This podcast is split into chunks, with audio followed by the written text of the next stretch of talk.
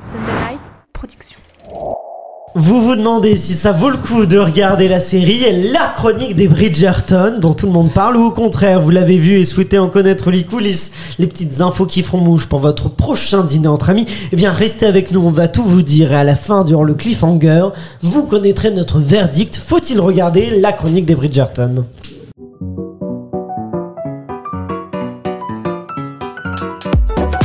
Bienvenue dans la série sur le gâteau, votre podcast entièrement consacré aux séries. Je m'appelle Aurélien Rapatel et je suis là avec mon équipe de serial killers pour vous éclairer sur cet univers sans fin. Que vous soyez un grand fan de séries, au contraire un amateur, que vous souhaitiez tout savoir sur leurs coulisses, que vous n'ayez tout simplement pas le temps de tout regarder, eh bien ce podcast est fait pour vous. On va les décortiquer, vous donner nos avis précis, vous ressortirez en étant un véritable expert. Peut-être aussi expert que nos serial killers qui m'accompagnent et que je vous présente tout de suite. La première serial killeuse est une productrice qui se croit comme la reine de la série sur le gâteau. Elle nous réprimande sévèrement quand on ne s'agenouille pas devant elle, c'est Elsa Morel. Ouais, mais en même temps, on a le statut qu'on mérite. Et voilà, elle se la pète. Elle se la pète, c'est terrible. Et avec elle une serial killeuse attachée de presse qui a fini en prison après avoir harcelé René Jean Page en le stalkant quand elle le croisait. Elle faisait comme s'il ne l'intéressait pas. Finalement, c'est un co-détenu de prison qu'elle a séduit. Sans vouloir, c'était Baril. C'est la meilleure description que tu pouvais faire de moi. J'ai senti une passion pour cette Il y a un feu ardent. Un feu ardent tout de suite. Je t'imagine tellement. Et finalement, voici un serial killer producteur artistique en télévision qui, s'il était un personnage de Bridgerton, serait sans aucun doute Lady Whistledown. Cette narratrice avare de gossip, il en raconte sur toute l'équipe. C'est Florian Guillaume. Je pensais que tu allais dire que je serais Roger Jean Page, mais. euh, Ah non, non, non, c'est pas René, Roger. Roger. Oui, Roger. Roger Roger. Ouais, c'est Roger. Reggie, ouais. Roger Jean Page. Elle est fan de lui, elle sait pas comment Elle. Parce fan qu'en de fait, j'essaye de le renommer parce que c'est un peu la honte quand même. En fait, la personne qu'elle a stalké, c'est pas le bon. hein. René René. pour le Elle a stalké René. Donc aujourd'hui, vous l'avez compris, on va parler de la série euh, phénomène de Netflix, la chronique des Bridgerton. Ah, on va vous en révéler tous les secrets de la saison 1, mais aussi de la saison 2. Mais avant de s'intéresser à cette série-là, je vous propose qu'on fasse un petit tour d'horizon de, l'actualité des séries à travers le monde. Vous savez que tout va très vite. Alors casting, annulation, reconduction, info exclusive, vous allez tout savoir grâce à Emma Salvarelli qui présente le journal des séries que l'on surnomme l'Unagi News. Unagi est une sorte d'état de totale conscience des choses. Nous revoilà pour vos chroniques sur l'actualité des séries préférées et commençons dès maintenant. C'est la sortie française sur Netflix, Drôle. Créée par Fanny Herrero de 10%, voici le speech. Le, le speech ou le pitch plutôt? Le pitch. Pitch. Merci. La série suit trois humoristes. Aïssatou qui connaît un succès foudroyant, Bling, une ex-star de stand-up qui tente d'écrire son nouveau spectacle, et Nézir, un talent prometteur. Tous les trois vont s'apercevoir que la route du succès est pavée d'inattendus. C'est une saison 2 confirmée pour And Just Like That, le spin-off de Sex and the City. Ce renouvellement n'est pas une grande surprise puisque Deadline rappelle que le premier épisode du spin-off sorti en décembre dernier est le kick-off le plus vu sur HBO Max, tandis que la première saison se classe parmi les 10 séries et films les plus populaires au sein du catalogue de la plateforme depuis son lancement. Dernière nouveauté, depuis le 31 mars, suivez Ben Whishaw dans son quotidien de gynécologue obstétricien dans This is Going to Hurt, seulement sur Canal+. Par la réalisatrice de The End of the Fucking World, nous retrouvons une adaptation des mémoires d'Adam Kay, lui qui s'est personnellement impliqué dans la création et le développement de la série. Les 7 épisodes de 45 minutes nous plongent dans les couloirs d'un hôpital de National East Service. Eh ben merci pour toutes ces informations. Est-ce que vous voulez réagir euh, Et Elsa, elle veut réagir. Euh, oui, concernant le spin-off de Sex and the City, Oui. And Just Like That. Oui. euh, c'est c'est drôle qu'il fasse partie des, des séries les plus vues parce que j'ai l'impression qu'il s'est fait démonter en Il- termes de il fait pas partie du coup Les en plus soi des séries. populaires. Non, il fait pas. C'est le premier épisode qui a été hyper vu. Non, mais ça- la série, la première saison se classe dans les 10 séries. Ah oui, dans les 10 séries, oui, c'est vrai, exactement. Alors, ce que j'ai vu, qu'il s'est fait, fait défoncer de partout. Mais comme Bah, quoi, même la critique négative, euh, ça aide à la ça veut pas dire popularité. que la sais- oui, ça veut pas dire que la saison 2 aura du succès. Peut-être que les gens ont laissé une chance à la saison 1. Florian. Moi, j'adore euh, Ben Whishaw, donc je suis très content de pouvoir le voir dans une série. Euh, J'avais adoré The End of the Fucking World, qui est très très très euh, sous-estimé, enfin qui est pas très connu, c'est même pas que c'est C'est sous-estimé. sur Netflix. ouais. Ouais, c'est pas très médiatisé, c'est une excellente série extrêmement drôle.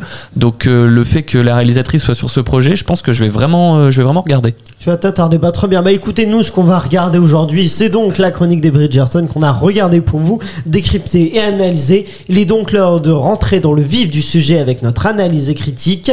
Il est donc l'heure de passer. Et c'est Florian Guillot qui va prendre sa plus belle plume, mais surtout sa plus belle voix pour nous parler des origines de la série. Avec pour toile de fond le Londres de l'époque Régence, la fratrie Bridgerton, Anthony, Bénédicte, Colin, Daphné, Héloïse, Francesca, Grégory et Hyacinthe, naviguent dans la société londonienne à la recherche de l'amour, entourés d'amis et de rivaux. Chaque épisode comprend la narration de l'actrice Julie Andrews, que vous connaissez car elle jouait Mary Poppins dans le premier film, qui incarne la chroniqueuse anonyme et toujours scandaleuse de la newsletter, connue sous le nom de Lady Whistledown, qui possède la connaissance de toutes les informations de Londres, attirant l'intérêt de tous, même de la reine Charlotte. Et cette histoire ne date pas d'Hollywood d'aujourd'hui pour servir notre compte Netflix toujours plus gourmand de nouvelles histoires, mais bien d'une série de romans qui ont commencé en 2008. Écrit par Julie Pottinger, née Kotler en 1970, elle est une romancière américaine spécialisée dans les romances historiques. Ses romans sont traduits dans une trentaine de langues et figurent régulièrement sur la liste des best-sellers du New York Times depuis 2001. Rien qu'aux États-Unis, les ventes se montent à plus de 10 millions d'exemplaires. Depuis sa plus tendre enfance, Pottinger aime beaucoup les livres. À l'âge de 12 ans, son père n'est pas d'accord avec ses choix de lecture. Sweet Dreams est la série de livres Sweet Valley High et lui dit qu'elle ne peut continuer à les lire que si elle peut prouver qu'ils sont bons pour elle. Elle s'empresse de lui dire qu'elle les étudie dans le but d'en écrire un elle-même. Mise au défi de prouver qu'elle était sincère, Madame Pottinger s'est assise devant son ordinateur et a écrit ses deux premiers chapitres. Après avoir terminé son roman trois ans plus tard, elle le soumet à Sweet Dreams, mais il est rejeté. Pottinger est diplômée de l'école Hotchkiss et de Harvard, avec un diplôme en histoire de l'art. Au cours de sa dernière année d'université, elle s'est rendue compte qu'elle ne savait pas ce qu'elle voulait faire de son diplôme et a décidé de faire des études de médecine. Cette décision l'a obligée à faire deux années supplémentaires d'université pour obtenir les prérequis scientifiques nécessaires pour s'inscrire à l'école de médecine. Pour s'occuper pendant les longues journées d'études scientifiques, Julie Pottinger a commencé à écrire des romans de la Régence au ton léger. Quelques semaines après avoir été acceptée à l'école de médecine, elle a découvert que ses deux premiers romans, Splendid et Dancing at Midnight, avaient été vendus aux enchères, ce qui est inhabituel pour une auteure de romans d'amour débutante. Lorsque Julie Pottinger est finalement entrée à l'école de médecine de Yale pour réaliser son rêve de devenir médecin, trois de ses livres avaient été publiés. Cependant, après seulement quelques mois d'études de médecine, Pottinger se rend compte qu'elle préfère l'écriture aux études médicales. Elle a quitté l'école de médecine pour se consacrer à plein temps à l'écriture.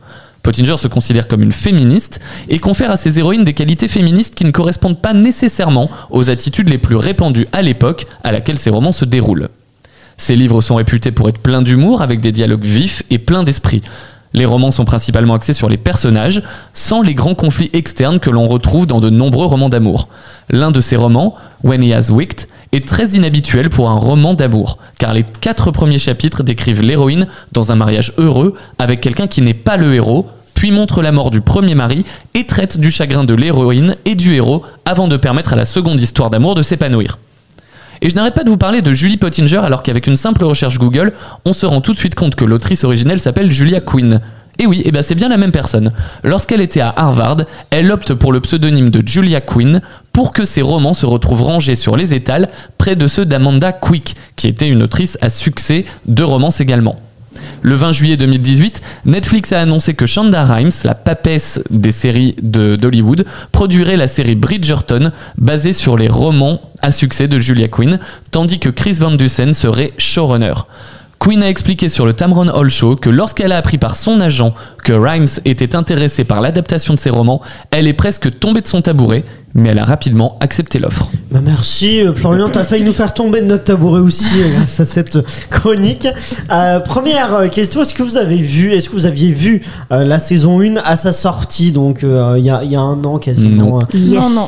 Il y, a, il y a que toi Emma et, et qu'est-ce qui t'a donné envie du coup de, de regarder euh, de cette série qui est devenue très vite un phénomène? Alors moi, ce qui m'a beaucoup donné envie, c'est déjà que j'en ai beaucoup entendu parler des livres. J'ai une amie qui, qui a lu tous les livres et qui avait beaucoup aimé, déjà de 1, et j'adore le romantisme. Il faut savoir, j'adore ça. Moi, je suis une infle- je suis fleur bleue, j'ai un cœur à prendre. Pas du tout. Euh, mais, mais en tout cas, euh, voilà, j'adore ça et je me suis dit bon, bah, testons. En plus, j'aimais bien cette idée de mixité qu'il y avait dans, dans, le, dans, le, dans, le, dans les films, qu'il n'y a pas forcément dans les livres, et je trouvais ça vraiment intéressant. Et je suis tombée sous le charme. Ça, Oh, T'es t'es tombé sous le charme. Euh, Elsa et euh, Florian, vous avez pas eu envie à la sortie de la saison 1 de, de vous lancer dedans? C'est pour la série sur le gâteau que vous avez Ouais. découvert du coup. euh. Moi, c'est assez fréquent. Je j'aime pas trop suivre les modes et euh, quand tout le monde regarde un truc, c'était la même chose avec la casse à des papels et tout Il est comme ça.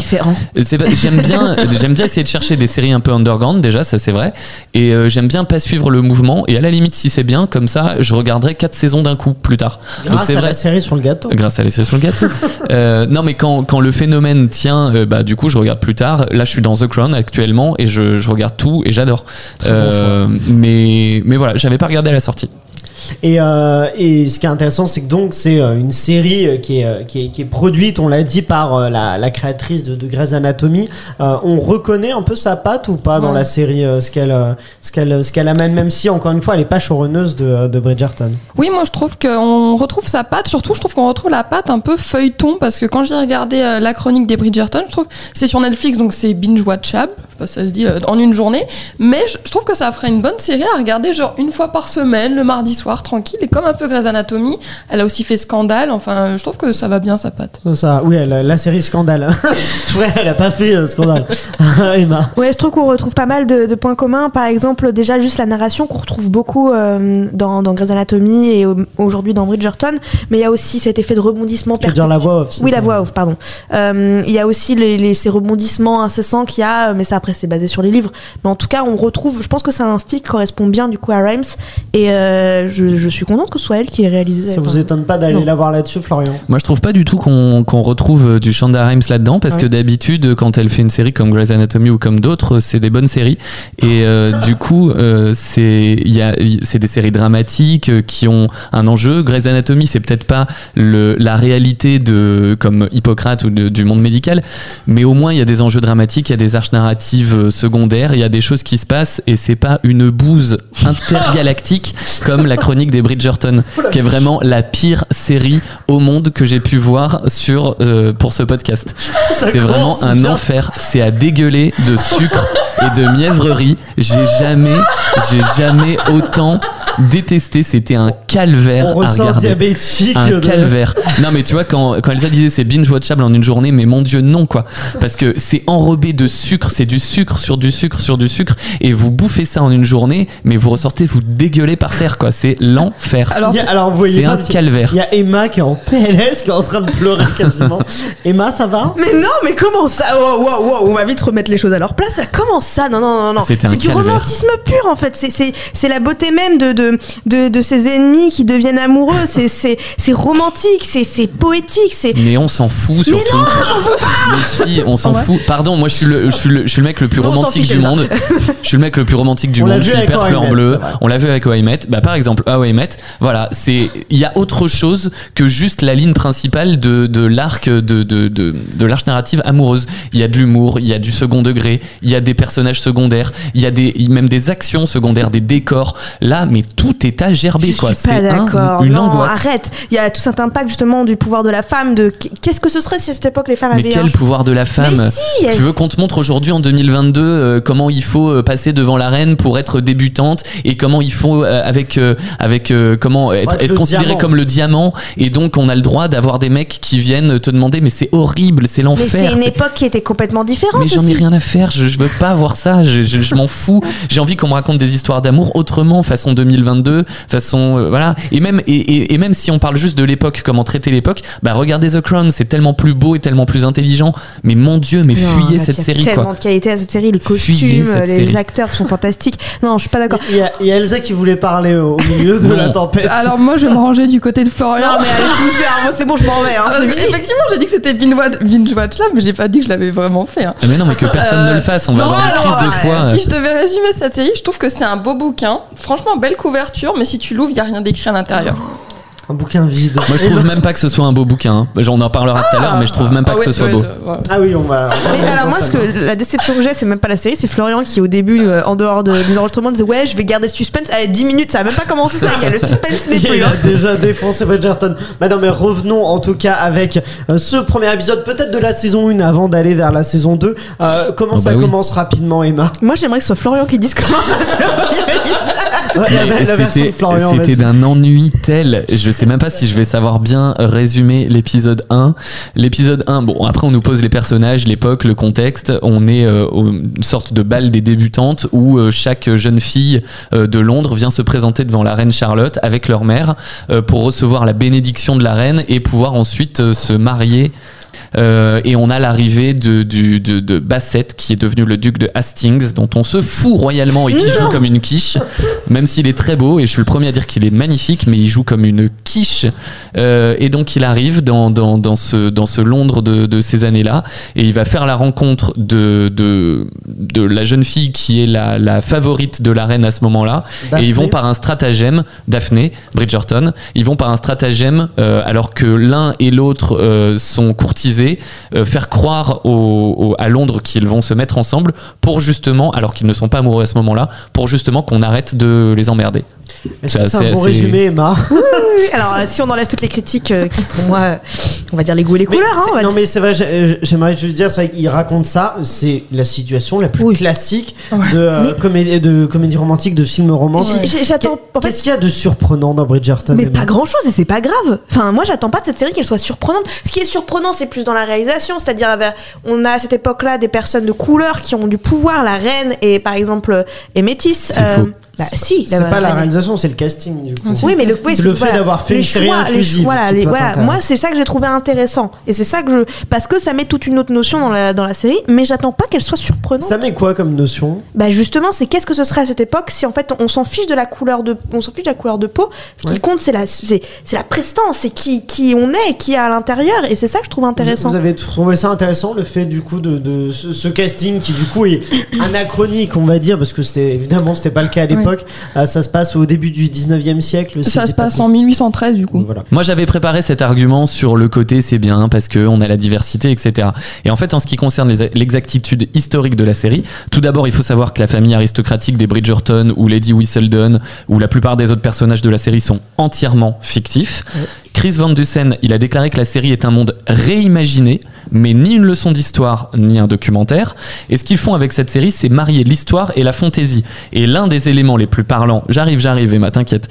L'un des éléments les plus parlants à ce sujet, c'est l'approche qu'ils ont de la race, euh, de la notion de, de traiter ça. Car contrairement à la série de romans, Bridgerton se déroule dans une histoire alternative avec un Londres racialement intégré, où les personnes de couleur sont totalement assimilées, certaines même avec des titres accordés par le souverain. Et le créateur Chris Van Dusen a été inspiré par le débat historique sur les revendications d'ascendance africaine de la reine Charlotte dans les années 40 et il a pris ça pour baser la série dans une histoire alternative dans laquelle l'héritage métissé de la reine Charlotte était bien établi. Mais ce qu'on apprend, c'est que, euh, par exemple, il y a une historienne américaine qui s'appelle Marlene Koenig qui a fait une interview dans le magazine Insider et qui déclare que la représentation de la série du Londres de l'époque Régence était plus diversifiée dans la série qu'elle ne l'était en réalité. Et elle ajoute que la diversité telle que nous connaissons le sens de ce mot n'existait pas en Grande-Bretagne. Donc ce qu'on nous montre là, c'est faux. Et je pense surtout, le pire de ça, c'est que je subodore, comme j'ai un, tout petit peu d'expérience de producteur, je subodore que derrière, c'est euh, la prod ou le diffuseur Netflix qui a demandé de la diversité, qui a demandé à intégrer des personnages euh, noirs et qui prennent un subterfuge et un, un- un- comment dire un prétexte fumeux de, des origines africaines de la reine Charlotte pour nous mettre des personnages noirs. Et je trouve que c'est pire. Mais enfin, faites des séries avec, où ce n'est plus un sujet et arrêtez de nous faire croire que oui, c'est parce qu'il y avait des revendications sur l'héritage, euh, l'ascendance africaine de la reine. Non, arrêtez de nous, nous mytho. Le, le Euh, problème en fait, c'est qu'ils assument pas la. Ce Bien sûr, ils n'assument euh, pas. Et je, et je pense, moi, je, te dis, je subodore que euh, Ouais. c'est fait pour des mauvaises raisons. Ah, Emma, oui. Mais- Ok, mais euh, moi que ce soit fictif, je, fictif, je m'en fiche. C'est pas ça que j'attends en fait de cette série. Ça pourrait être des mecs qui sont en vert, en bleu, c'est pas grave. Moi, c'est plus ce que j'apprécie, c'est plus ce que ça nous raconte et l'histoire en elle-même. Même s'il y a aucune surprise, il y a rien de nouveau spécialement ou quoi que ce soit. Je, je j'ai adoré cette série pour ce qu'elle, ce qui se passe, enfin genre euh, ce qu'elle, elle m'émoustille quoi. Elle me, elle me, elle me- je regarde et je suis trop, ça me met, euh, c'est le romantisme que j'attends au pur et dur et c'est tout ce que je pense que si on veut regarder une série romantique qui nous fait rêver sur l'amour, sur le Ah, fait putain, ça fait pas rêver. Hein. que, et bah pour toi ça Ah, fait pas rêver. Ça te fait rêver T'as envie comme ça de, de, de devoir te marier à quelqu'un que t'as pas choisi pas parce que t'as été déclaré par une pauvre reine euh, diamant ou je sais pas quoi, un truc des débutantes, avec ta mère qui te serre ton corset jusqu'à t'étouffer et tout. Mais je suis pas aigri, mais c'est l'enfer. Mais regardez des trucs. Moi, je te dis, je suis le plus romantique euh, qui soit. Regardez Love Victor. Alors Love, Love Victor, peut-être que ça Oh. me touche plus que, que parce que le sujet me touche plus. Mais faites-nous des séries romantiques 2022. Euh, fait- faites-nous, je sais pas. euh, euh, les histoires comme euh, le film 500 jours ensemble euh, qui est euh, qu'un de mes films préférés qui est hyper romantique oui il se passe quelque chose il y a de l'humour il y a du second degré il y a de l'inventivité il y a de la créativité dans les plans il y a un truc qui se passe. Là c'est une angoisse c'est une angoisse Eh bah dis donc, ça attire un bel réel très vite. On revient, bah on revient, on reste sur les chroniques de Bridgerton. Oui. On revient au clash dans un instant, j'imagine. Elsa, je me tourne maintenant vers toi afin que tu nous emmènes sur ta calèche à dos de cheval en direction des secrets de production et de tournage de Bridgerton. Pardon, j'ai perdu ma voix. Ce clash a duré 15 minutes. Mais je, je précise c'est pas du tout un clash sur Emma hein. C'est ce qu'on dit. oui. non vraiment pas non mais je sais, Alors, pas. Oui, c'est là un désaccord. Moi par contre, La chronique des Bridgerton nous montre des riches à l'écran, mais c'est aussi une série de riches. En effet, Netflix n'a pas manqué de sortir les gros billets pour cette série événement, puisque chaque épisode coûte en moyenne 6 millions d'euros à produire, ce qui en fait la dixième série la plus chère jamais produite par Netflix. Pour une telle somme, 9 mois de tournage consécutifs ont été nécessaires pour tourner tous les épisodes de la première saison, soit l'équivalent d'un peu plus d'un mois par épisode, ce qui est clairement énorme pour une série. Et la première chose que l'on peut constater à, l'écran, ce sont les décors et les costumes dont le travail de création a été énorme.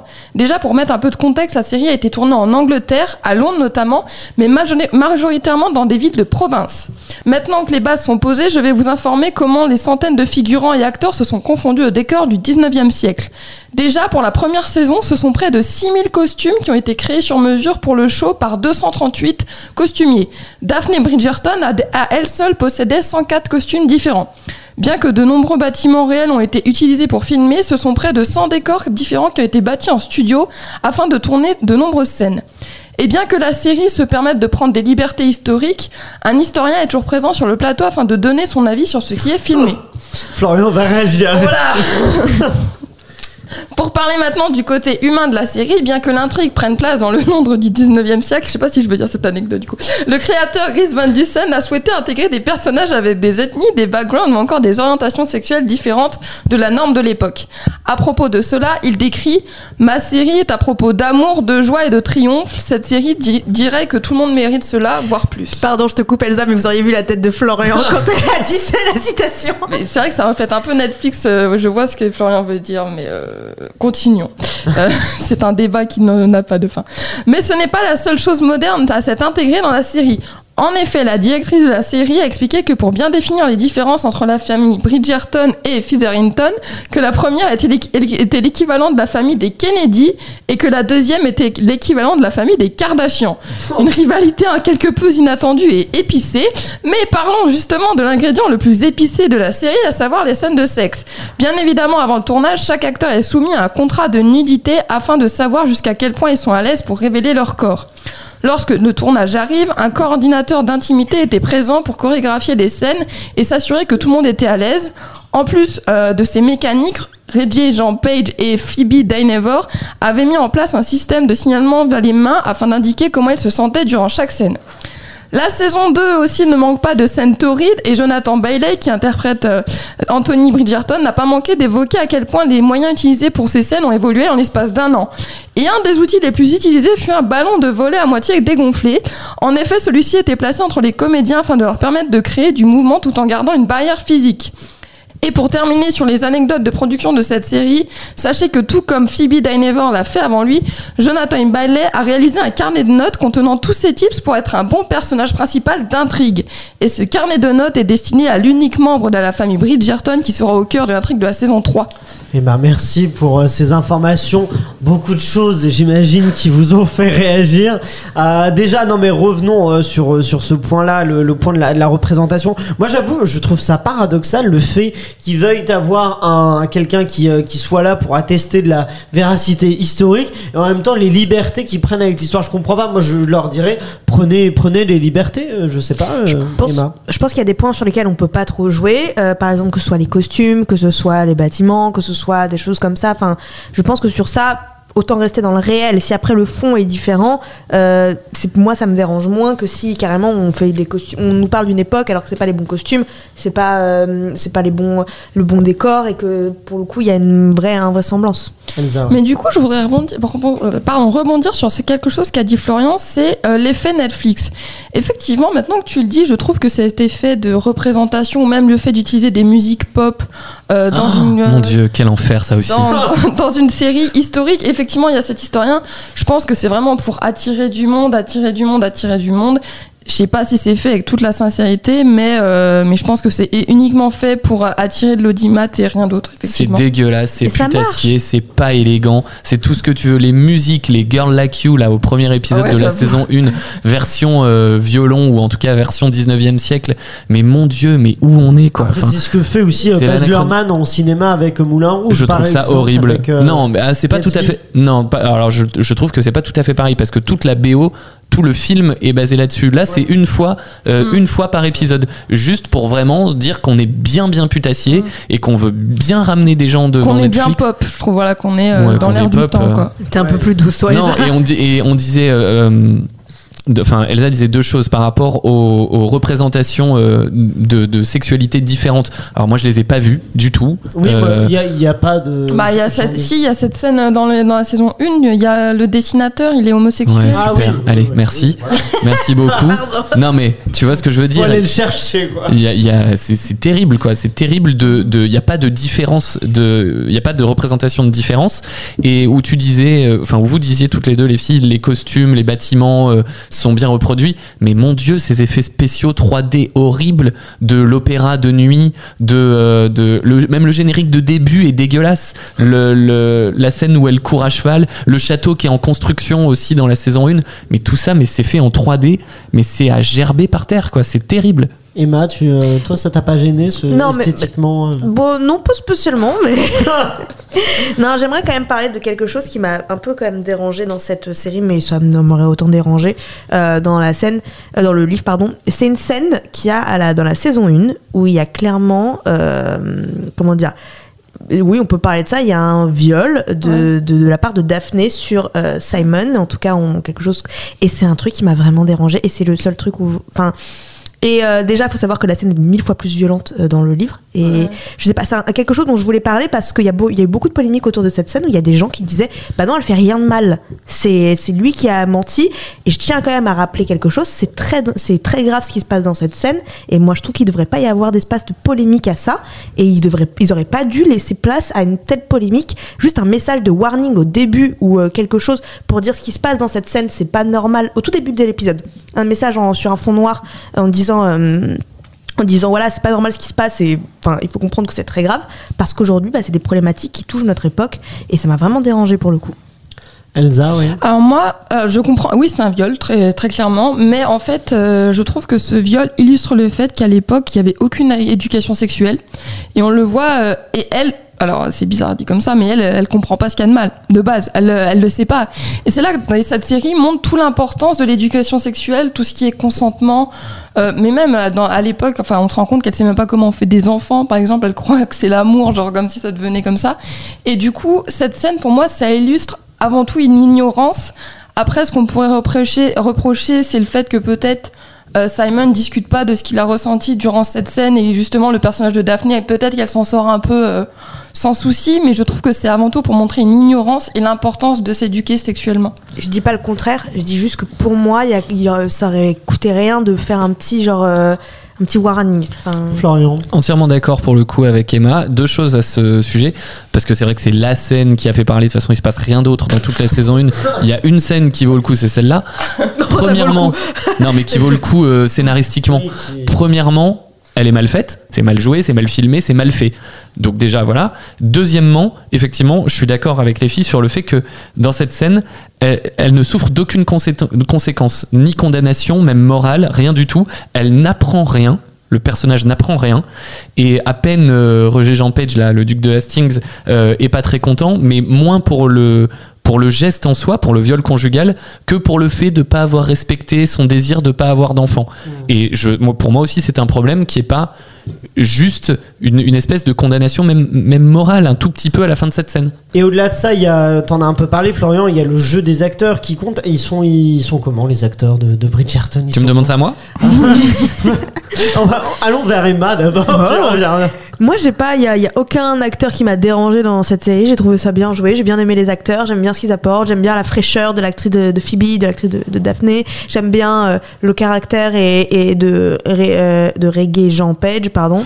Euh, j'aime, enfin voilà, il y en a. Franchement, je les aime tous et euh, Elsa, elle a l'air- plus dubitative. Non, mais c'est. euh, en fait, il y a, pour moi, il n'y a pas à dire sur le jeu des acteurs parce que la caméra ne les laisse pas jouer. Je sais pas comment expliquer, mais en fait, on- dès qu'ils ont fini leur réplique, ça cut. Euh, Il n'y a pas la place à l'émotion, il a pas la place à un peu de silence. Pas au regard. Il y a pas la, on les sent pas, ils sont, ils disent leur réplique et cut et euh, vas-y, il n'y a pas de silence. Ah oui, moi je trouve que c'est mal joué. euh, Enfin, pas. Ah, Il y, a- y par exemple la, la, la, la mère euh, de la famille Fe- Featherington, qui est une actrice, euh, je me retrouve pas son nom, mais que j'ai déjà vu dans plein de films, qui, qui joue pas mal, qui joue euh, ce qu'elle a joué, la pauvre, c'est-à-dire rien. Et euh, non, le pire, le, celui qui m'a sauté le plus aux yeux, c'est vraiment Roger Jean Page dans le Duc de Hastings mais qui est d'une mauvaiseté et de, de qui, qui est- qui est faux à chaque réplique, qui se donne un genre avec ses petits regards à faire son beau gosse et tout. Ouais, en mec, fait, t'es- le beau beau, gosse. c'est bon, c'est Oui. bon, t'es tranquille. Et derrière, joue ce que t'as. Enfin, c'est un enfer. En fait, c'est un oui, c'est- enfer. je suis d'accord qu'en fait, il, il est pas, euh, il a pas ce charisme naturel. Mais en Mais fait, non. il le joue, il joue, Il le- surjoue, le- oui, euh, c'est ça, il joue le côté euh, séducteur. prince alors Disney. qu'il- alors qu'il faut, il, il pourrait l'être. Bah, déjà, je trouve que rien que sa scène d'arrivée sur son cheval devant son château, ça faisait vraiment, regardez, le mec. hein. Je trouve que ça faisait grave ça. Ça, ça, a- ça a toute l'apparence d'un mauvais téléfilm Disney. Et déjà, les téléfilms Disney sont pas toujours géniaux. Et là, c'est un mauvais. Sauf que mauvais là, il y a dans du tout. quoi. budget de ouf. quoi. Là, c'est- et donc la mise Bah, en c'est scène, mal on a foutu. dit aussi que la mise en scène, c'était, euh, on, garde rien. Euh, moi, j'ai eu beaucoup de mal. Il y a une, je crois que c'est l'épisode 2 de la saison 1 où il y a un flashback de son enfance. Je trouve que c'est Ah oui, les, les catastrophique. flashbacks, ouais. Ah ouais, moi ça m'a. j'ai- Déjà, puis même, des fois, y a j'aime des- pas les flashbacks, mais alors j'avoue que c'est. Ils sont moches et il y a des scènes des fois au ralenti dans les épisodes 7 et 8, je les ai trouvés dégueulasses. Surtout les que le, le flashback en question ne nous apprend rien. C'est-à-dire que Mais par les dialogues par la suite. C'est si- pour nous montrer à quel point il est heurté. Oui, mais il est heurté, mais c'est marrant parce que par la suite, on comprend par les dialogues, on peut le comprendre sans avoir à montrer. En fait, c'est redondant, ou alors il n'y a pas les dialogues après qui reviennent là-dessus, mais c'est c'est appuyé, euh, c'est appuyé très lourdement. C'est euh, Mais c'est pour montrer à quel point il a son cœur heurté, Oh, c'est pour pauvre. ça. Euh, Florian. Bah, par rapport à la mise en scène, au niveau du choix des plans, il y a absolument rien d'original, mais à la limite, ça, il y a des trucs classiques qui sont bien. Euh, Il y a des effets comme quand euh, Est à cheval et qu'elle galope vers le duel entre euh, Hastings et son frère pour les arrêter, où c'est mais vraiment à dégueuler, de, de, de- à tellement c'est moche ce, ce, ce plan-là. Si on parle de la lumière, c'est suréclairé partout. On peut voir jusqu'au fond du slip de Duke de Hastings tellement c'est éclairé. C'est c'est mais il y, a rien qui va quoi. Il y a rien qui va. Toi, tu. Et la 3D, j'en ai parlé tout à l'heure. Oui. Elsa, vas-y. Et euh, non, si peut-être parler d'un truc que j'ai bien aimé dans la série parce qu'on défonce beaucoup, c'est euh, Mrs. Whistledown. Non, comment elle s'appelle déjà? Oui, Ouais, ouais, Lady Whistledown. Whistledown. J'ai bien aimé jusqu'à le dernier épisode où je trouve que la révélation de la personne est dégueulasse aussi. c'est hyper mal fait, c'est euh, c'est ralenti. Mais ce que j'aime bien avec cette personne, Mais la voix est très bien. Julian Oui. Moore, super. moi ce que j'aime beaucoup avec cette personne, c'est que je trouve que ça amène le côté ragot que j'aurais bien aimé avoir plus dans la série, le côté un peu. On parlait d'Emily in Paris, Ouais. Emily in Paris, tu vois, c'est un peu ça, mais il y a ce côté vraiment, ils se prennent pas au sérieux quoi. Et dans dans Bridgerton, ça fait vraiment, on se prend au Oui, sérieux. c'est ça. et- C'est vrai que je- on pourrait les comparer assez facilement les deux. C'est vrai que moi, j'ai aussi bien aimé in Paris, mais parce que c'est moins ça, ça se prend pas au sérieux. Tandis que Bridgerton, ça allait, ça va. Emma, elle, elle a le regard fixe depuis quelques minutes. je suis sans voix. Parce qu'en fait, je pense que j'ai trop peut-être un avis de consommatrice et euh, je l'assume en- complètement et euh, je suis une pure consommatrice de ce genre de choses. Il y a des choses que j'aime, j'aime de la merde des fois, hein, il, faut, il faut le dire. J'assume complètement. Mais c'est ça, c'est marrant que tu utilises le terme consommatrice parce qu'on a vraiment l'impression que c'est un produit commercial. Quoi. C'est- un- pas une œuvre d'art. C'est Ah mais je ne classe absolument pas dans une œuvre d'art, c'est vraiment pas le statut Pluton. Juste, c'est quelque chose que j'ai apprécié regarder, que j'ai aimé, qui m'a vraiment diverti et c'est ce que j'attendais de la série, qu'elle me divertisse et euh, dans le bon sens. Voilà, c'est tout. euh, je, je... Bon, mais bah. t'as le droit. oui, Oui, as bah, j'ai j'ai pas l'impression, mais. Ah, mais si, si, t'as le droit. Ah non, mais moi, j'exprime vraiment un On avis personnel. La hein. série, on critique la série. Et, et quand, quand tu vois, euh, on parlait d'Emily in Paris, pour moi c'est la dose de sucre un peu euh, max, mais j'ai j'avais- j'ai beaucoup aimé. Mais euh, effectivement, quand on dit on peut aimer de, la merde, entre guillemets, euh, il y a des séries comme ça que plein de gens défoncent parce qu'ils les trouvent pas euh, intéressantes ou trop superficielles. Et moi je l'aime beaucoup. C'est juste, que, c'est juste que là, à mon avis personnel en plus, c'est putassier dans le sens où oui on te met des tubes version 2000 de- vers- version 19e siècle pour te faire venir. On te met du cul. On, te met d'ailleurs que ça. C'est hyper pauvre scénaristiquement. Il n'y a pas d'humour il n'y a pas d'arche narrative secondaire. C'est la différence entre euh, entre tout le monde n'aime pas mais euh, mais euh, ça peut être sympa et c'est mal fait. Il y a des erreurs de production. Mais c'est mon avis Emma, je me tourne Non, mais- vers toi maintenant. Ah, mais non. je veux plus, je veux plus, laissez-moi tranquille. Mais si, quand même, tu vas nous faire une petite chronique euh, et que tu vas même t'emparer de ton filtre d'amour afin de nous révéler la recette pour faire une bonne série romantique. Il est l'heure du focus d'Emma. Ah, l'amour, quoi de plus beau? Oui, parce que peu importe ce qu'en pensera Florian, c'est une série romantique qui parle d'amour. La plus grande caractéristique de la série, de la chronique euh, de Bridgerton, c'est son romantisme et du sexe aussi, beaucoup de sexe. Mais vous vous demanderez sûrement, enfin Florian, je pense qu'il se demande même plus aujourd'hui quoi que ce soit, Je peux le faire si tu veux. comment faire une bonne série romantique? Mais comment faire une bonne série romantique? Non mais une bonne Oui. série romantique c'est ça moi que je veux savoir Laissez-moi y répondre, j'ai la recette. Tout d'abord, prenez 100 grammes de personnages beaux comme des dieux. Oui, parce qu'on va pas se mentir, les personnages principaux au cœur de ces séries sont principalement sortis de nos fantasmes, de vrais dieux grecs. On peut déjà penser au duc Simon de la saison 1 de Bridgerton, et d'ailleurs son absence laisse un vide dans mon cœur. Mais ça, c'est une autre histoire. Mais pas dans celui de Florian. Clairement pas. On pense aussi à Damon Salvatore dans Vampire Diaries ou encore Chuck Bass dans Gossip Girl ou encore. Bref, je pourrais vous en citer des centaines. Ensuite, prenez 50 grammes de clichés. Parce que sans clichés, il n'y a pas de romantisme. On pense tous à ces scènes où le héros court après sa bien-aimée pour la rattraper sous la pluie. Ce moment où Ross veut rattraper Rachel à l'aéroport dans Friends. Ce moment où Simon déclare son amour à Daphné devant la cheminée. D'ailleurs, Jane the Virgin est la série mère des clichés, inspirée des telenovelas, et en termes de romantisme, il y a de quoi faire.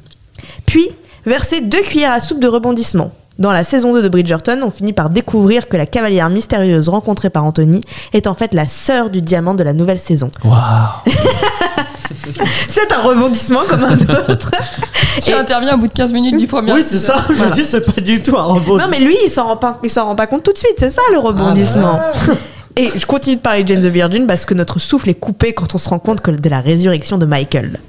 Séparer le blanc et le jaune d'œuf à l'image de l'hétérogénéité de nos héros. Car oui, ce qui marche, c'est lorsque les héros sont très différents. On aime voir les opposés s'attirer.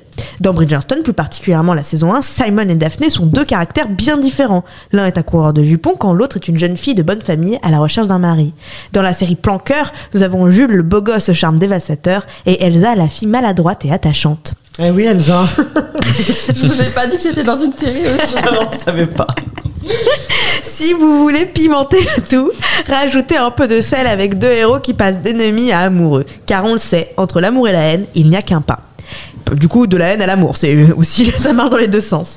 Chez Bridgerton, ce n'est pas un secret, on l'a vu avec le couple Simon et Daphné, et on peut le voir aussi avec Anthony et Kate. Mais finalement, Florian ne serait-il pas amoureux des chroniques de oui Bridgerton, certainement Il ne faut qu'un pas, Florian, n'oublie pas. Ils n'ont rien inventé puisqu'on- puisqu'on pense au couple mythique de Charm, Cole et Phoebe, les plus grands ennemis devenus amoureux, car rien n'est plus fort que l'amour. Dans un autre registre, la série New Girl, même s'ils ne sont pas ennemis, Jess et Nick ne s'imagineraient jamais sortir ensemble et c'est même tout l'inverse. Et pourtant, c'est là que les plus belles histoires commencent. Enfin, ce qui fait vraiment chavirer le cœur des téléspectateurs, c'est un litre de déclaration d'amour. La saison 1 de Bridgerton nous avait servi une magnifique déclaration de la, de la part de Simon, et il y en a eu plein d'autres. On pourrait penser à cette scène où Chuck déclare enfin son amour à Blair dans Gossip Girl, ou même ce moment où Ted vole le corps bleu pour Robin dans How I Met Your Mother, ça, ça devrait faire plaisir. Ah oui, mais on peut pas les comparer, je suis désolé. ou encore la déclaration de Tom à Lynette dans Desperate Housewives. Enfin, on est 20 ou 50 minutes à voir au four à 180 degrés et votre série romantique est prête.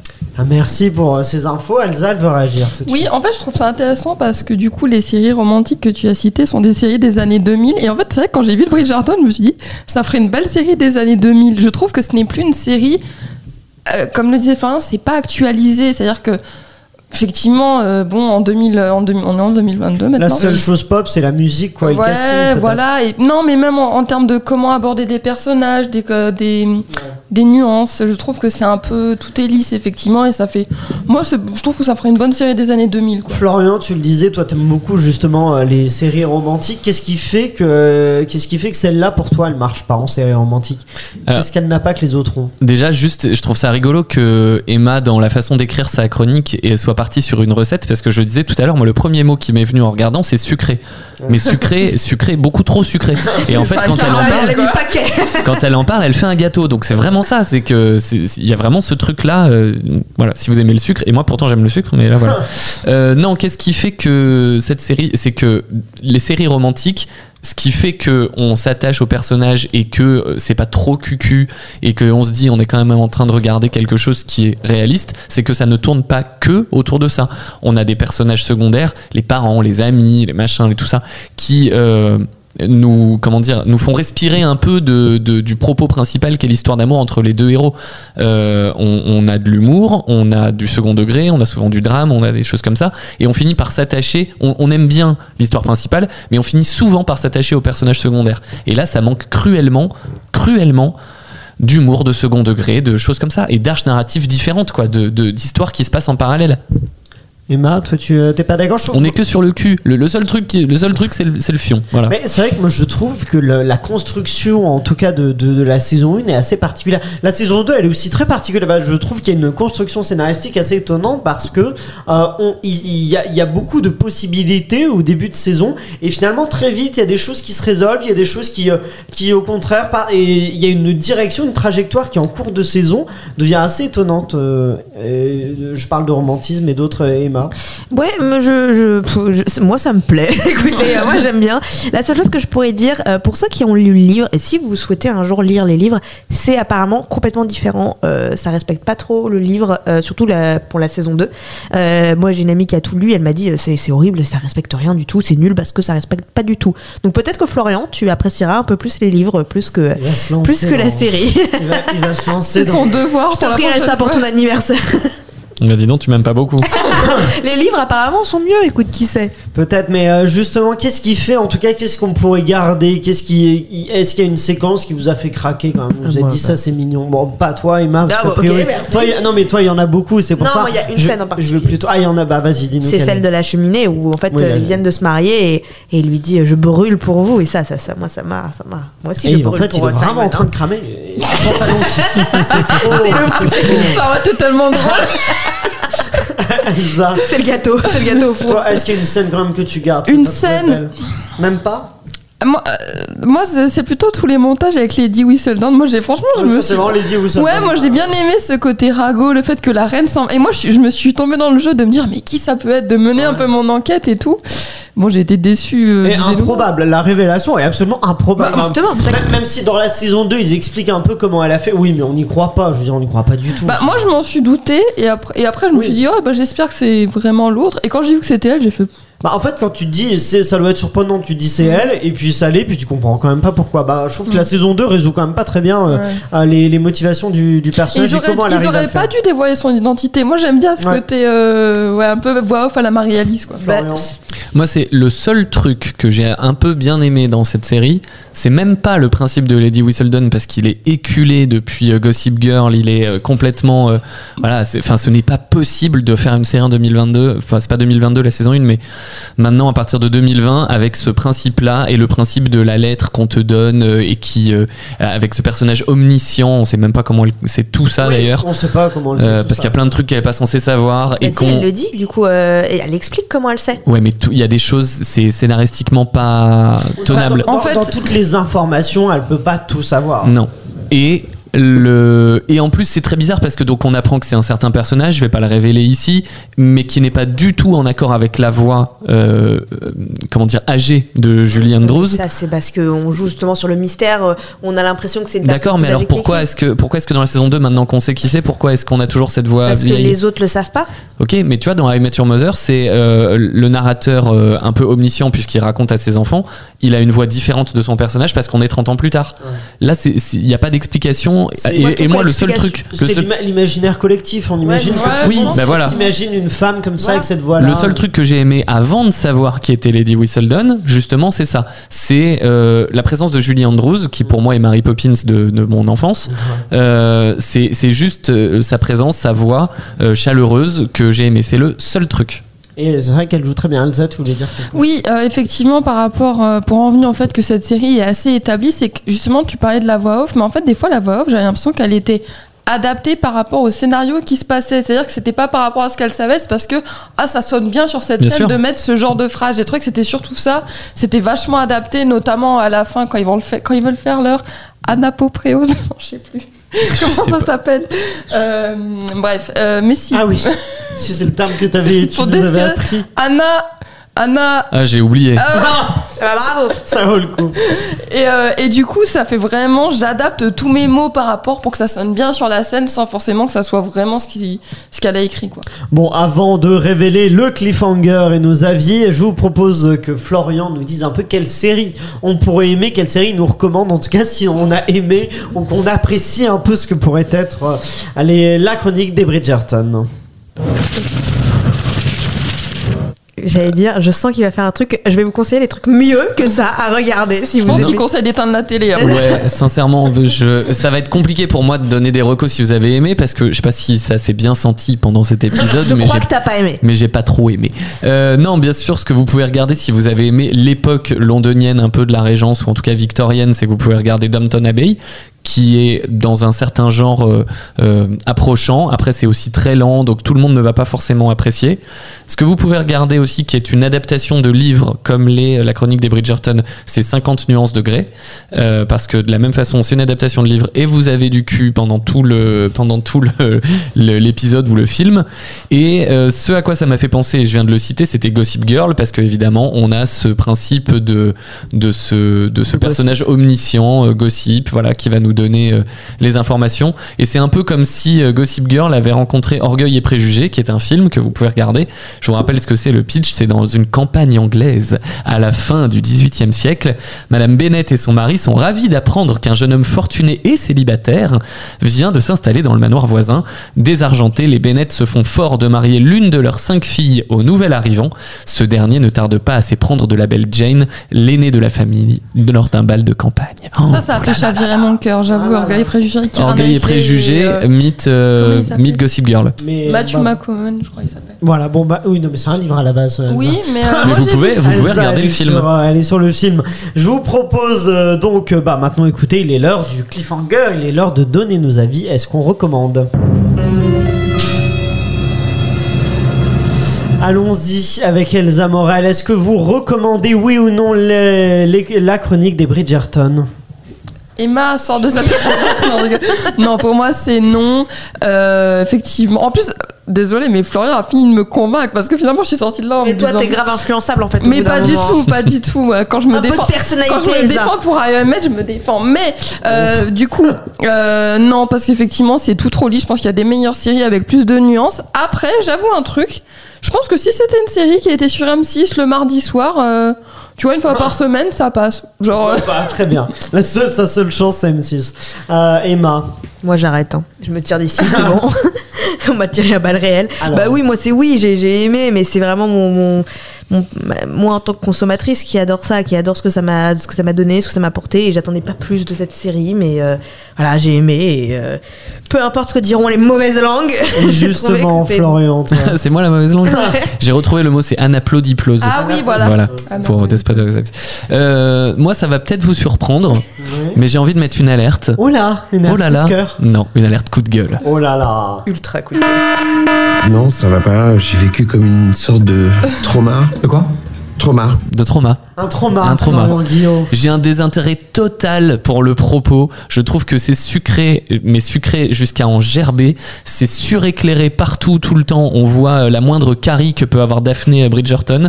C'est pas élégant quand on connaît The Crown à côté. Ça n'a rien d'élégant. Les effets spéciaux sont ultra moches. La mécanique de la newsletter, elle est éculée. C'est sans aucune figure différente, LGBT ou quoi que ce soit d'autre. Euh, et d'ailleurs, la seule présence de diversité comme je le disais au début de l'épisode, je la trouve euh, douteuse. Euh, le propos est suranné, il est d'un autre temps, c'est sans humour, c'est sans second degré, c'est sans arche narrative secondaire, c'est aussi dégueu qu'un mauvais téléfilm Disney. Et les musiques, euh, les tubes d'aujourd'hui façon 19e siècle, c'est horrible. Pour tout ça, fuyez cette série. J'ai perdu plusieurs heures de ma vie et je suis très, très, très énervé. Surtout que les épisodes durent très longtemps. Le premier épisode de la saison 2, 1h10, je dis bah non. Ah non, mais quand j'ai vu ça, 1h10, mais j'ai cru me tirer une balle. J'ai pleuré aussi. Ah bah moi je vous rejoins Elsa et Florian. Je trouve que c'est une série quand même de piètre qualité. Euh, qu- quasiment rien n'est réussi dans cette série. mais Je trouve que le, le effectivement le scénario, il y a rien de surprenant, c'est pas fin. Euh, c'est tout ce qu'on a déjà vu en moins bien. Euh, C'était mon dernier épisode pour euh, la série sur gâteau. Je vous dis Après, adieu. Non, je mettrai pas. Moi, je mettrai pas d'alerte coup de gueule parce que. pff, Effectivement, ça se regarde un temps soit peu. Euh, moi, je trouve que c'est bien si cette série peut, peut faire du bien pour la, la représentation, pour euh, si elle peut inciter, même si je suis d'accord que ça a pas l'air d'être une volonté, on va dire honnête, euh, pure. Sincère. Oui, sincère. Ça a pas l'air d'être très sincère. C'est juste pour effectivement faire parler d'elle que euh, qu'il y a cette diversité. J'ai l'impression, mais si euh, des, des personnes se, se sentent euh, représentées, euh, tant mieux. C'est euh, ça a au moins cette, cet avantage-là. Mais oui, je vois pas grand intérêt aux, aux chroniques des Bridgerton. Bon, c'est assez euh, assez euh, spicy cet épisode euh, qui a bien Et pourtant, il n'y a, pas de Mais cul ici. Hein. Mais il y a pas de cul, t'as dit Bah oui, t'as dit que c'était spicy. Oui, c'est Et vrai. on parle de. On parle pas que de cul ici. Mais on parle de la chronique. Mais Elsa, elle est très cul, mais vous, n'hésitez pas à nous dire en tout cas Si en vous êtes commentaire cul ou pas. sur les réseaux sociaux aussi. euh, vous regardez si vous regardez si vous aimez. Est-ce que vous êtes euh, Team Emma, on défend euh, la chronique des Bridgerton ou Team Florian, Elsa et moi-même. Vous pouvez nous dire ça, mais restez tout de suite pour terminer, on va faire un blind test qui risque de créer autant de guerre que cet épisode. Un blind test au thème mystère. Il est donc l'heure de vous challenger. I accept that challenge. Challenge accepted. Vous acceptez ce challenge que je vous propose aujourd'hui. C'est Challenge. comme la dernière fois. Moi, je refuse encore une fois de tuer quelqu'un. euh. Elsa perd. Ah, t'as- T'avais perdu ou je me Mais souviens tu sais, j'avais gagné le dernier point et j'avais dû retirer. Ah, je Ah savais oui, que j'a- j'allais tu perdre retirais et des j'ai points. dû choisir qui allait Là, gagner. là, vous allez gagner des points, mais en plus, tout risque de changer. Attention, c'est un blind test au thème mystère. À la fin, vous allez devoir me proposer le thème qui, euh, euh, qui unit tous ces extraits ensemble, des extraits de séries en VF. Vous, vous me dites G dès que vous avez la bonne réponse. Euh, et puis voilà, c'est parti, écoutez. On entend une chose approcher. Une chose qui a soif de sang. J'ai Une ombre grandit sur le mur Ah, derrière toi. Vas-y. Stranger Things. Exactement, bah dis donc, euh, rapide et efficace pour Emma. Un premier Elle point. veut sur, nous euh, défoncer sur Netflix. façon. elle- est en mode warrior. Ça continue avec cet extrait-là. Bah, arrêtez mon spectacle là, faut, faut, faut grave que je fasse de la pub. Parce que moi je vais filmer mon passage là, tu vois. Je sais pas si je fais un truc nouveau. Drôle. Drôle, exactement. Emma t'en parlait en début d'épisode. Là, c'est de Fanny Herrero. Un premier point pour toi. On est à deux points. Est-ce que vous pouvez réfléchir déjà à des propositions de Il y a déjà un truc obvious, mais j'ai l'impression que ça va pas être ça. On continue. Oui, euh, ce sera pas Netflix. C'est ça si t'avais en tête. On continue avec celui-là. Je pense que nous nous respectons l'une l'autre suffisamment pour aborder entre nous les sujets les plus importants. De femme à femme. Nous avons le même âge, après tout. Vraiment, nous n'avons que six mois de différence. J'ai Vas-y, Florian. The Crown. Exactement. Ah, t'en Elle est. Bah oui, mais je regarde en VO, c'est Bah, difficile. Hein. C'est pas évident. C'est faut- difficile. Et surtout qu'elle est géniale. euh, Gillian Anderson en, en En VO. Thatcher. En Margaret Thatcher. On y va avec l'avant-dernier. On a un point partout, là, c'est assez intéressant. Euh, l'avant-dernier, celui-là. celui-là. Comment ils vont? Les autres? Ils ont soif J'ai Vas-y, Emma. Lost. Lost, exactement. Eh ben, dis donc, euh, rapide. Deux pour Emma, un pour Florian, un pour Elsa. Le dernier, c'est donc celui-là. D'autres questions? Je n'ai rien à cacher. Peut-être pas à moi. Mais la fille connaît-elle la vérité? Que les sorceleurs récupèrent des enfants et qu'ils les gavent d'herbes aux propriétés magiques. Que rares sont ceux qui survivent pour devenir à leur tour sorceleurs, qu'on les entraîne à ne plus avoir de réaction ou d'émotion humaine. Qu'on en fait de véritables monstres, dressés à tuer d'autres monstres. Vas-y, Emma. Arcane? Non, c'est pas Ah. Arcane, non, non. En plus, j'ai l'impression que Sorceleur, il y a un méga indice. Oui, mais- je pense que c'est un très gros indice. J'ai Vas-y. Witcher. Ouais, exactement, Ah, bravo. The Witcher. Bah voilà, t'as aidé euh, Emma. Bah oui, je pensais que t'allais reconnaître plus vite. Ouais, mais- non, j'ai j'ai jamais regardé The Witcher. hein. Ah, t'as jamais regardé, je crois que. Euh, ça te fait 3 points, en tout cas, tu emportes. Mais attention, est-ce que vous savez quel est le thème mystère qui lie tous ces extraits les uns aux autres? Je rappelle Stranger Things, Droll, The Crown, Lost et The Witcher. Qu'est-ce qui peut unir ces films ensemble? C'est série, tu peux dire. Ces séries, exactement. Voilà, exactement, t'as gagné. Ce sont des Ouais, séries. ce sont toutes des séries. Très bien. C'est. Ah, c'est chaud là. C'est. Euh, Vas-y. J'ai peut-être une idée, mais je est-ce qu'il y a une prochaine saison qui sort en 2022 euh, Euh, non, ok. c'est c'est pas ça. Bah, c'est le cas pour plus. Non, pas Lost. Il n'y a pas de Non, saison non, euh, prévue pour. euh, Parce qu'en plus, c'est vraiment des époques différentes, genre Drôle et Lost. Ouais, C'est français versus américain, donc c'est pas non plus. Je comprends. C'est lié au podcast, si je peux vous aider. Ah, podcast c'est Oh, c'est- sais. Florian. c'est les séries euh, qu'on nous propose de traiter. voilà. Exactement, Ah. on a fait un petit coup. Bah, du coup, tu remportes 3 points. Et voilà, Et j'ai gagné. le blind test, ça te fait 4 points. Ah, ça s'est joué Et de comme peu gage, entre- Emma, tu dois dire je déteste la chronique des Bridgerton. Je déteste Florian Guillaume. Exactement. Est-ce que vous pouvez, vous qui nous écoutez sur euh, Spotify et même sur les réseaux sociaux, nous envoyer des messages en nous proposant euh, des séries euh, qu'on traitera dans un prochain épisode On a noté ces séries-là. Il y en a bien d'autres. J'ai pas pu toutes les mettre. Il y a Succession qui revient souvent. Les gens sont très chauds pour qu'on fasse euh, Succession. Donc on fera sûrement la série euh, euh, prochainement. Et donc Stranger Things, Drôle, The Crown, Lost, Les Disparus, ou encore The Witcher. Ça arrivera prochainement dans euh, la série sur le gâteau. Et justement, c'est terminé pour aujourd'hui. Merci à nos serial killers qui ont donné toute leur âme dans les chroniques de Bridgerton. Il y en a certains La qui- chronique. La chronique, ah oui, mais tout le monde dit les chroniques. c'est Non, pour dit la que- chronique des Bridgerton, il y a que toi qui dis. Ah, il y a que moi qui dit les chroniques Je sais pas, moi je dis rien, je m'en fous. Elle est malhonnête. bon, merci à vous, merci à nos producteurs Pierre-Manuel et Guillaume de Sunday Night Productions. N'hésitez pas à partager ce podcast autour de vous, à le faire connaître à vos amis et votre famille. Et vous pouvez d'ailleurs aussi nous suivre sur notre compte Instagram arrobase la série sur le gâteau, tout attaché où il y a plein de contenus exclusifs concoctés notamment par Emma. Merci d'avoir écouté ce podcast. On se retrouve très vite avec une nouvelle série de nouvelles infos, de nouveaux blind tests. Et ça, c'est la série sur le gâteau.